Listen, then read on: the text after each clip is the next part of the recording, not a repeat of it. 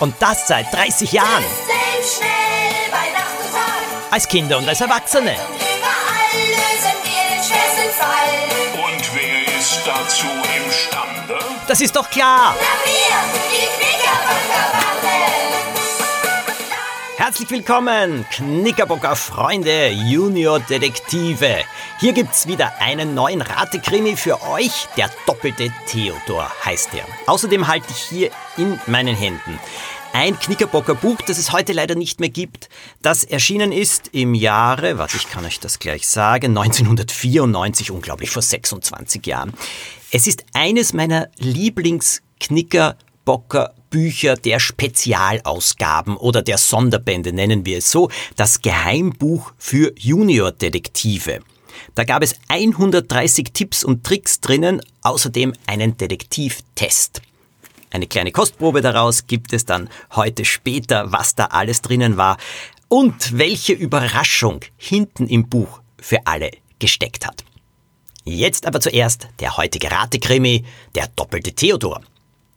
Lieselotte, Lieselotte, kannst du bitte mit deinen Knickerbocker Freunden zu mir kommen? flehte Amalie Zitzewitz weinerlich. Sie hatte Lieselotte völlig überraschend angerufen und schien ernste Sorgen zu haben. Ja, natürlich, Frau Zitzewitz, aber es wird ein wenig dauern. Ich werde versuchen, meine Freunde zu verständigen. Äh, doch Dominik hat Probe am Theater und Axel ist beim Sporttraining. Ach, das macht nichts. Hauptsache, er kommt heute noch. Bitte, ich brauche euren Rat und eure Hilfe. Als Lilo auflegte, zog sie verwundert die Augenbrauen hoch. Was war geschehen? Warum war die alte Dame so aufgebracht? Lilo kannte sie recht gut, sie war eine Freundin ihrer Mutter und früher einmal Pianistin gewesen. Frau Zitzewitz hatte Konzerte in großen Sälen gegeben und war sehr berühmt gewesen. Um halb acht Uhr abends traf die Knickerbocker Bande bei ihr ein. Die alte Dame war völlig aus dem Häuschen und ihre Finger zitterten, als sie den vier Freunden die Hand zur Begrüßung reichte. Sie schob Axel, Lilo, Poppy und Dominik in einen kleinen Raum, in dem nur ein Klavier stand und begann zur Überraschung der Juniordetektive sofort zu spielen. Ich mache das nur, damit er uns nicht belauschen kann. Wer ist er? wollte Axel wissen. Mein Sohn Theodor, antwortete die Klavierspielerin. Er ist wieder da. Heute früh ist er zu mir zurückgekommen. Nach 20 Jahren. Das ist doch großartig. Freuen Sie sich nicht? wollte Lilo wissen. Frau Zitzewitz machte ein bekümmertes Gesicht. Ja und nein. Gegen zwölf hat nämlich noch ein Theodor angerufen und seinen Besuch angekündigt. Was? Die Knickerbocker verstanden nicht, was das zu bedeuten hatte. Ja, deshalb bin ich so verwirrt. Ich habe gerade gegessen, als das Handy geklingelt hat. Der Anrufer hat behauptet, äh, dass er von einem Autostopper betäubt und bestohlen worden sei, aber er wollte trotzdem kommen, er würde morgen eintreffen, hat er gesagt. Während Frau Zitzewitz eine Etüde um die andere spielte, erzählte sie von ihrem Sohn Theodor, der vor 20 Jahren fortgegangen war.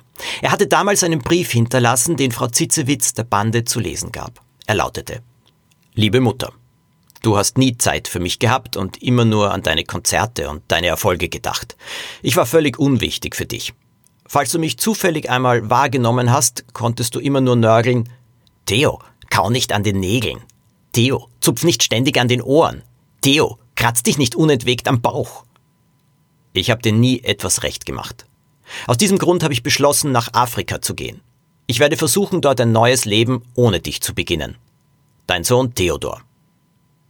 19 Jahre war er damals alt gewesen und Frau Zitzewitz hatte seither nichts von ihm gehört. Erst vor einer Woche war eine Nachricht gekommen, in der er völlig überraschend seinen Besuch angekündigt hatte. Allerdings hatte er seine Mutter auch gewarnt. Du wirst dich sehr wundern, wie ich mich verändert habe. Ich habe zwar sicher die Angewohnheiten, die dich stören, nicht abgelegt, doch ich sehe völlig anders aus. Ob du mich überhaupt wiedererkennst? Frau Zitzewitz war verzweifelt. Was soll ich nur machen? Der Mann, der gekommen ist, behauptet, mein Sohn zu sein. Ich muss zugeben, dass er wirklich anders aussieht. Er ist braun gebrannt, ziemlich dick und natürlich um 20 Jahre älter. Bitte helft mir. Die Knickerbocker Freunde waren ein wenig ratlos. Morgen haben wir schulfrei, Frau Zitzewitz. Wir bleiben bei Ihnen und werden uns ganz einfach den Doppelgänger ansehen, entschied Lieselotte. Die Pianistin war von der Idee begeistert. Sie war eine reiche Frau und fürchtete sich, beraubt zu werden. Am nächsten Tag traf tatsächlich ein Mann ein, der sich als Theodor vorstellte und seine angebliche Mutter überschwänglich begrüßte. Auch er war braun gebrannt, ziemlich dick und hatte wenig Ähnlichkeit mit den Fotos, die es vom jungen Theodor gab. Die Tür des Gästezimmers flog auf und Theodor I trat in die Vorhalle. Er starrte den Mann an, der gerade eingetroffen war und schnaubte, Michael, was soll das? Theodor I schien sich sehr aufzuregen. Er bekam einen knallroten Kopf und zupfte wild an seinem linken Ohr. Ich bin nicht Michael. Was wollen Sie? sagte Theodor II, dessen Stimme plötzlich eiskalt klang. Ich erkenne Sie wieder. Sie sind der Autostopper, den ich mitgenommen habe. Ich habe Ihnen erzählt, dass ich zu meiner Mutter unterwegs bin und dass sie die berühmte Pianistin Zitzewitz ist. Sie haben mich überfallen, um sich bei ihr einzuschleichen und zu sehen, was es zu holen gibt. Theodor II behielt zwar die Ruhe, strich sich jedoch unablässig mit beiden Händen über die Wangen. Theodor I war kurz vor dem Zerplatzen. Was erlaubst du dir? Das ist alles Lüge. Du hast mit mir in Afrika gearbeitet, in der Goldmine. Dort habe ich dir von meiner Mutter erzählt.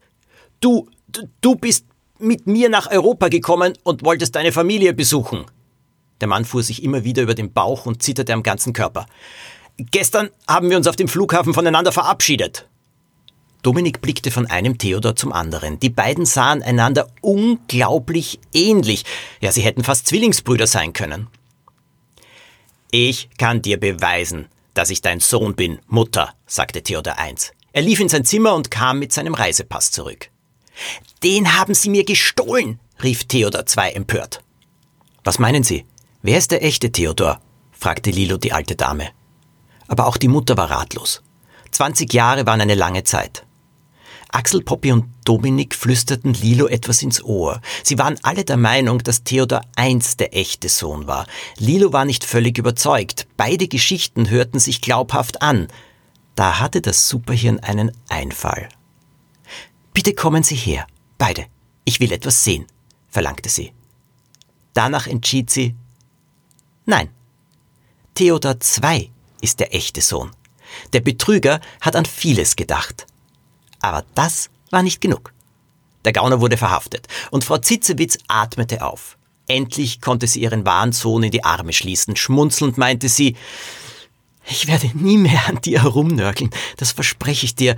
Manche deiner Angewohnheiten haben ja offensichtlich auch ihre guten Seiten. Meine Frage an euch lautet, was hat sich Lilo zeigen lassen? Hm? Wie konnte sie den echten Theodor erkennen. Auflösung wie immer später. Aber jetzt zu diesem Buch hier. Das ist das Geheimbuch für Juniordetektive. Ein Buch, in dem es immer, könnt ihr das hören, ein bisschen gerasselt hat. Ein Buch, wie gesagt, mit 130 Tipps und Tricks für Juniordetektive und mit einem Detektivtest und mit einem Loch im Einband.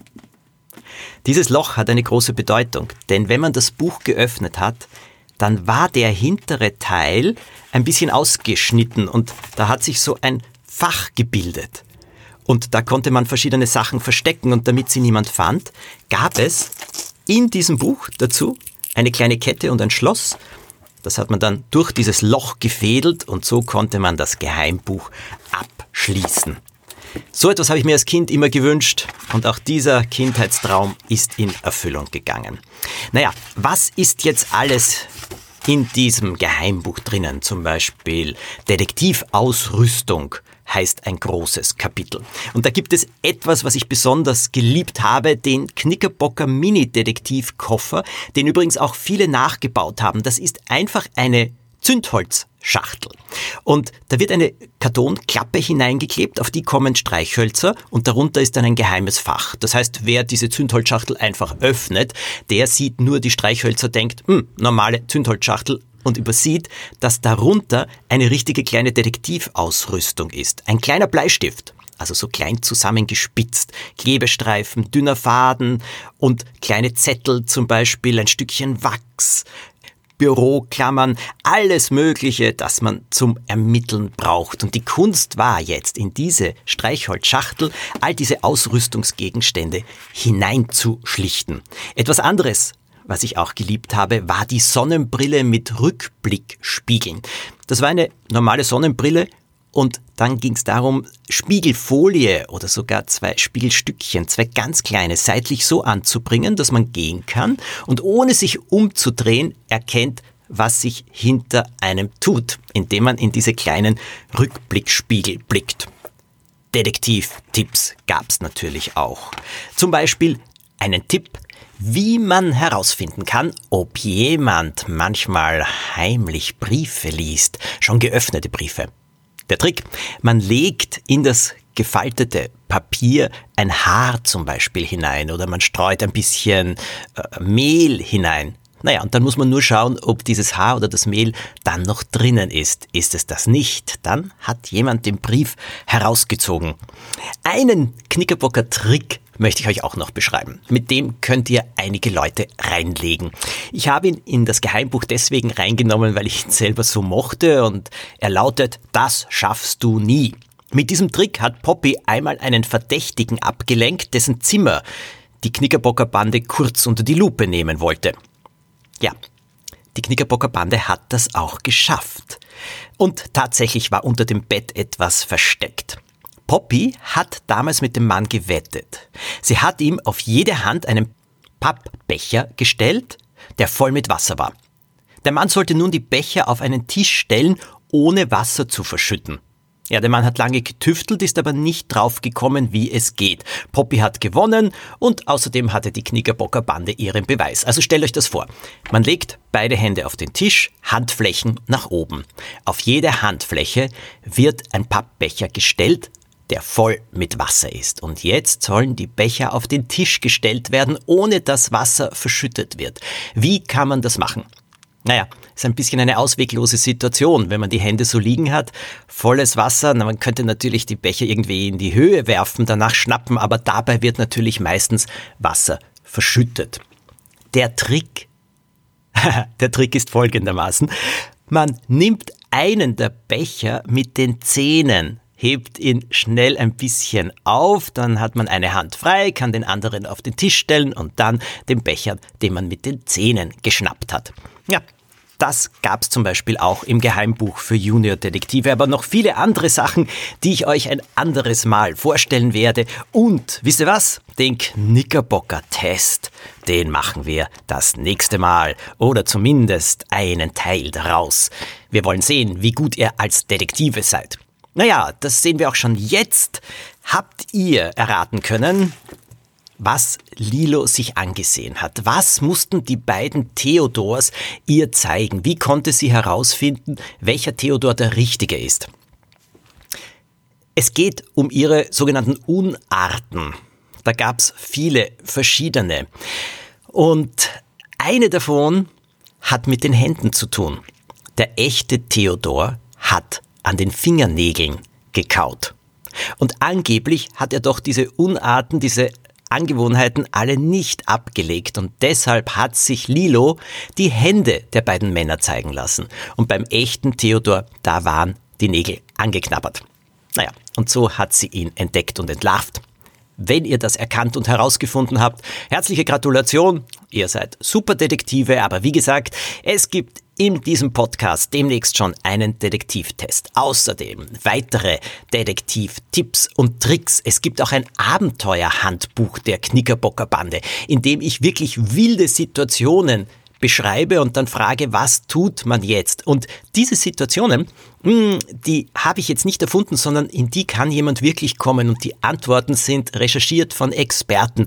Ihr werdet staunen. Also in diesem Podcast gibt es noch viele Überraschungen für euch und jedes Mal einen Ratekrimi alle eure Detektivfreundinnen und Detektivfreunde von früher, die sich für den Podcast interessieren, ach, erzählt ihnen davon oder schickt ihnen diese Folge einfach zu, bewertet sie, das freut mich natürlich auch und abonniert den Podcast, damit ihr jede neue Folge gleich automatisch bekommt. Ich wünsche euch viel Spaß. Ja, ich denke, das ist ein Podcast, den ich auch deswegen mache, weil ich weiß, es gibt so viele, die früher gerne die Abenteuer der Knickerbocker Bande gelesen haben. Ihr seid viel unterwegs und da könnt ihr natürlich die Ratekrimis anhören und meine Erinnerungen und lösen, Spaß haben und vor allem niemals locker lassen. Wie die